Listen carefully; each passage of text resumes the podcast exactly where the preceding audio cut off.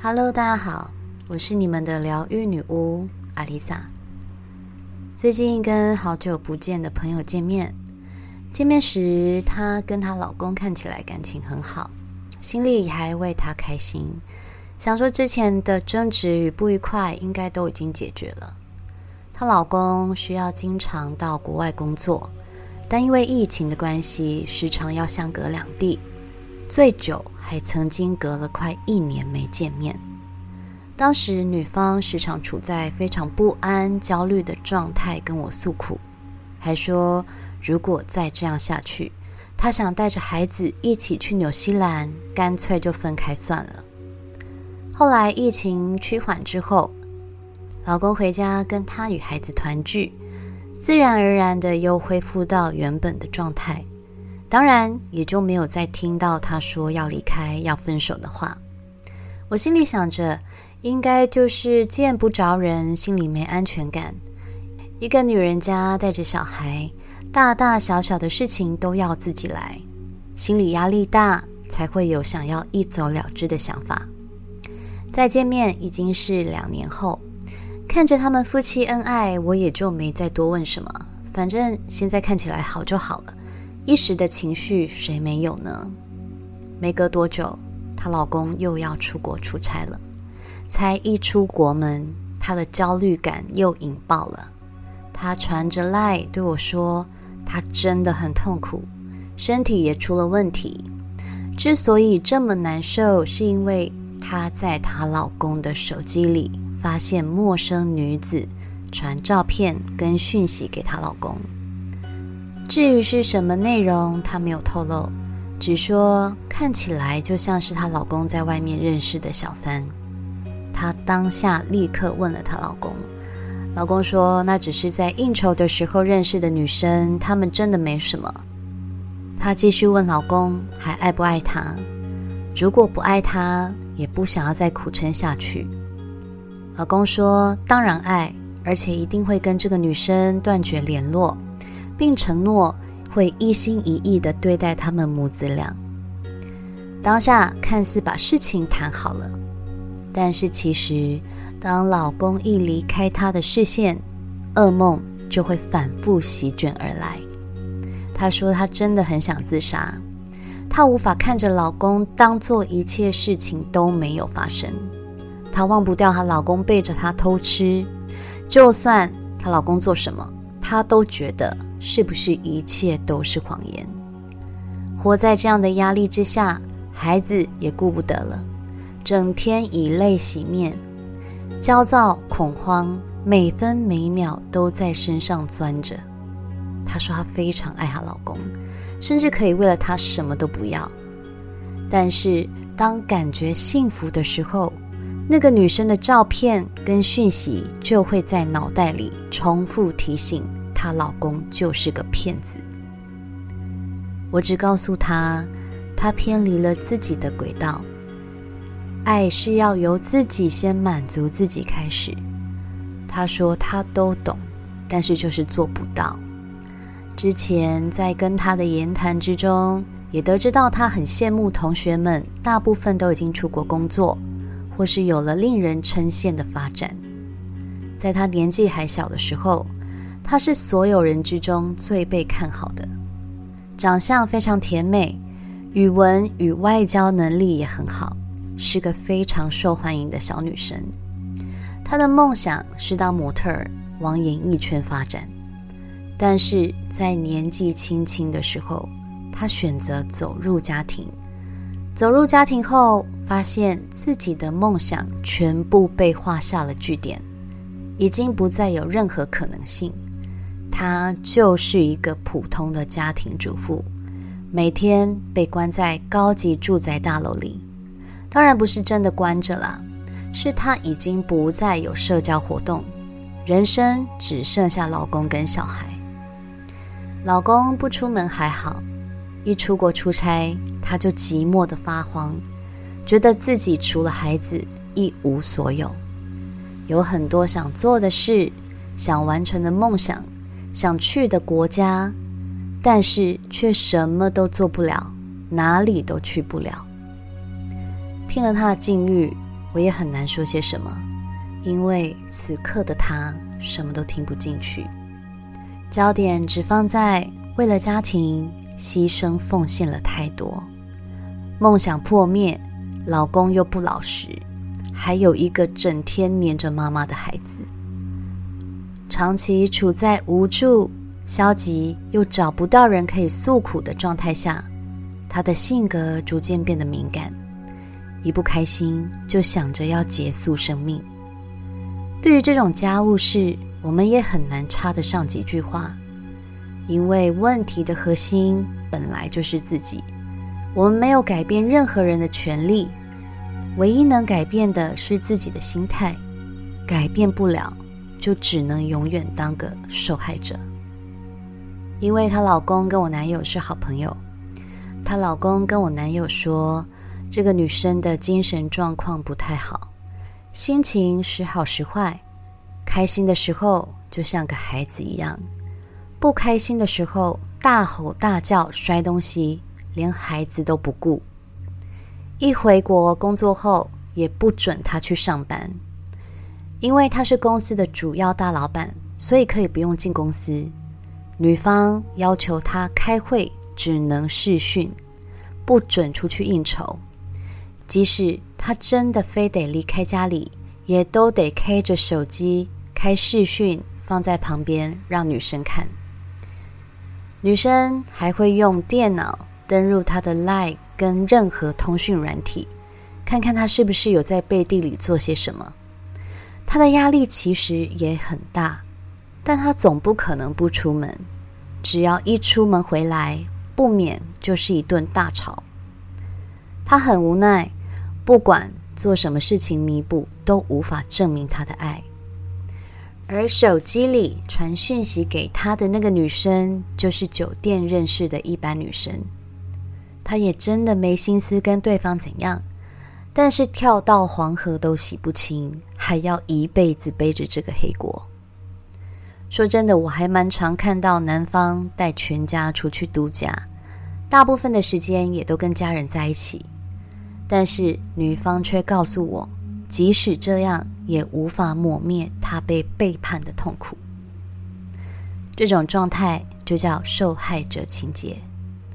没错，是因为受了伤，有了阴影，那种有如针扎一般，时不时就揪着心的痛，反复的将自己推向人生悲剧的边缘。脑袋里重复的永远都是。你怎么可以这样对我？你怎么可以背叛我？总认为自己很不幸，我为了家抛弃了我的梦想，牺牲了所有可能性，却得到了这样的下场。他们的注意力全部集中在恐惧与被世界孤立的无力感之中，却无视任何人抛下的救命绳。不管你花多少心思，给他们多少意见。他们只想要你认同他们的不幸，感受他们真的很可怜。没有人想要一个悲惨人生，但是这个世界哪有总是一年四季都在开花的花园？没有人注定一辈子都要在痛苦中度过，除非你给自己贴上不幸的标签。如果无法抽离这个悲情角色，那这出戏，终将会是悲剧收场。这边跟大家分享几个受害者情节的特征：第一，看待事情总是愤世嫉俗或悲观，充满无力感。它可能是指所有的事，也可能是指某件事、工作或感情方面。第二，不断回想自己是受害者的痛苦回忆。一件事情的挫败，他可以记在心里很久，不愿意放下，永远都在同一个漩涡里绕圈圈。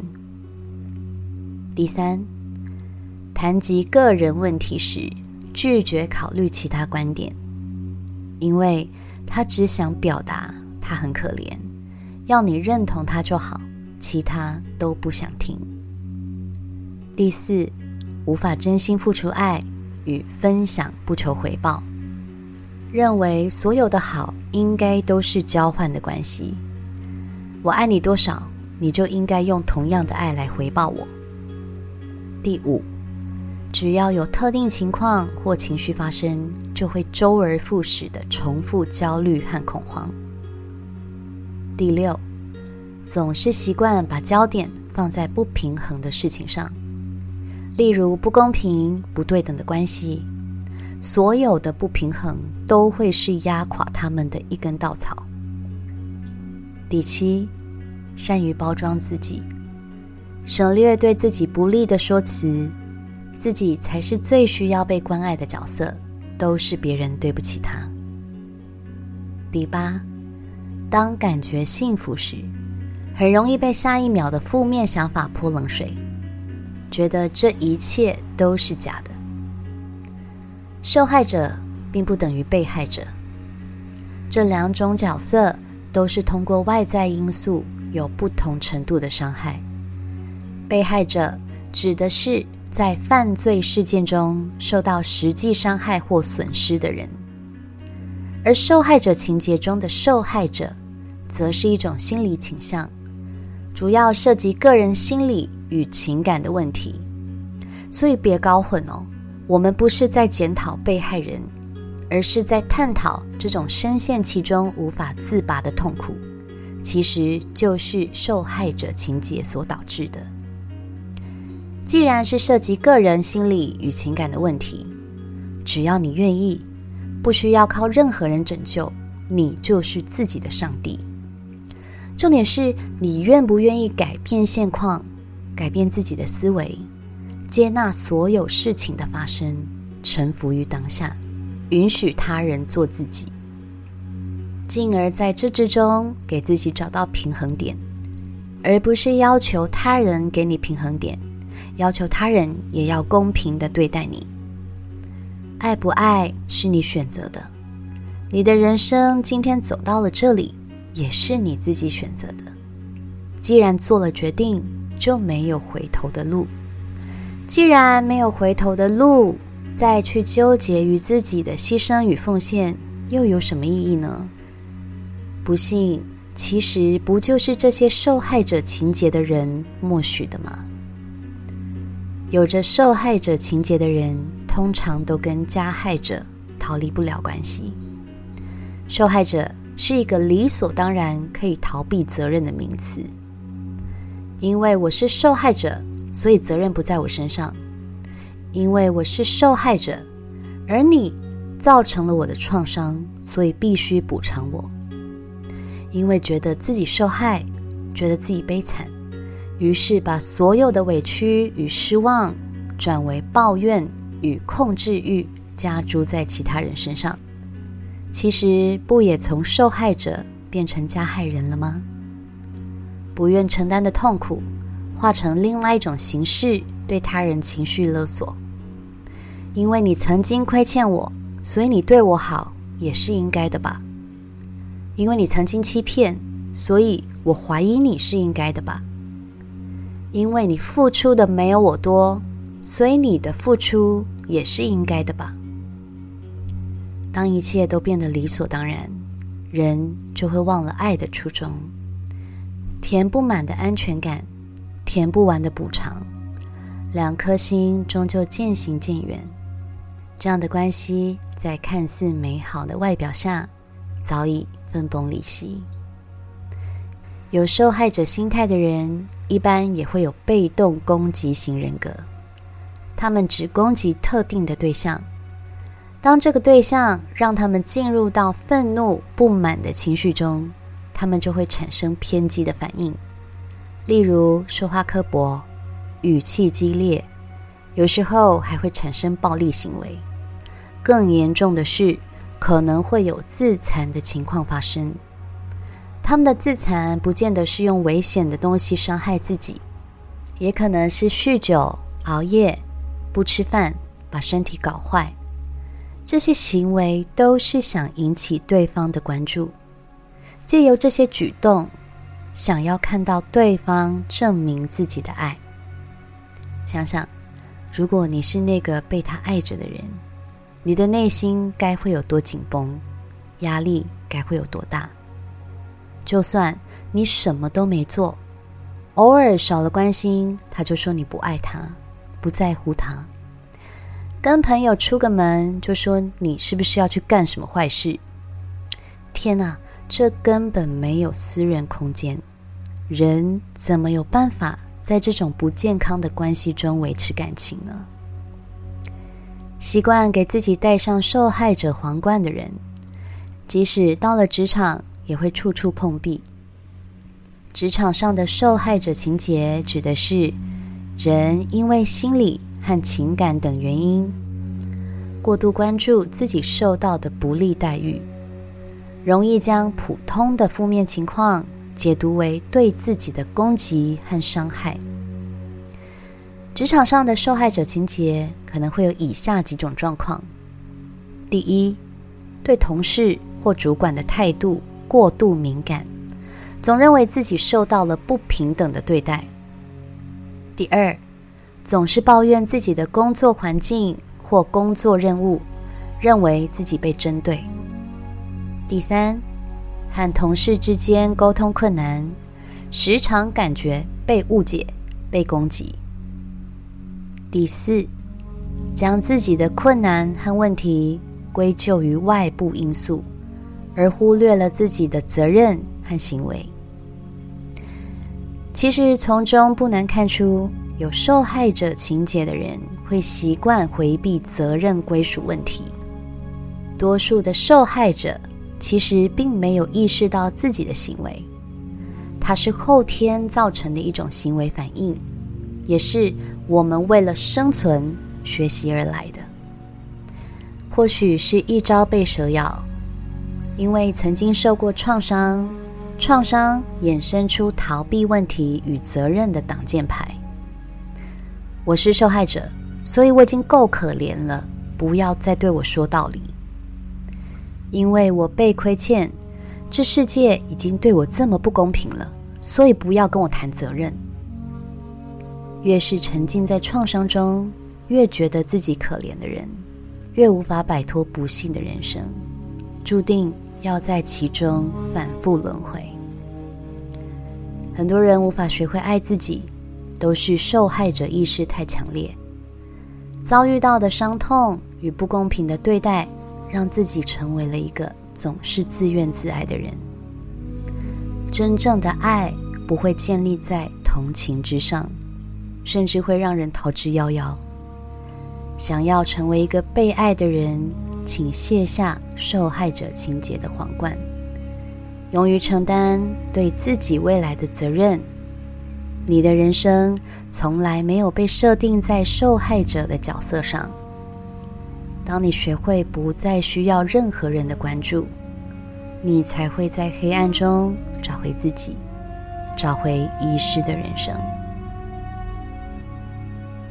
我是阿丽萨，我是你们的疗愈女巫，我在九又四分之三月台等你。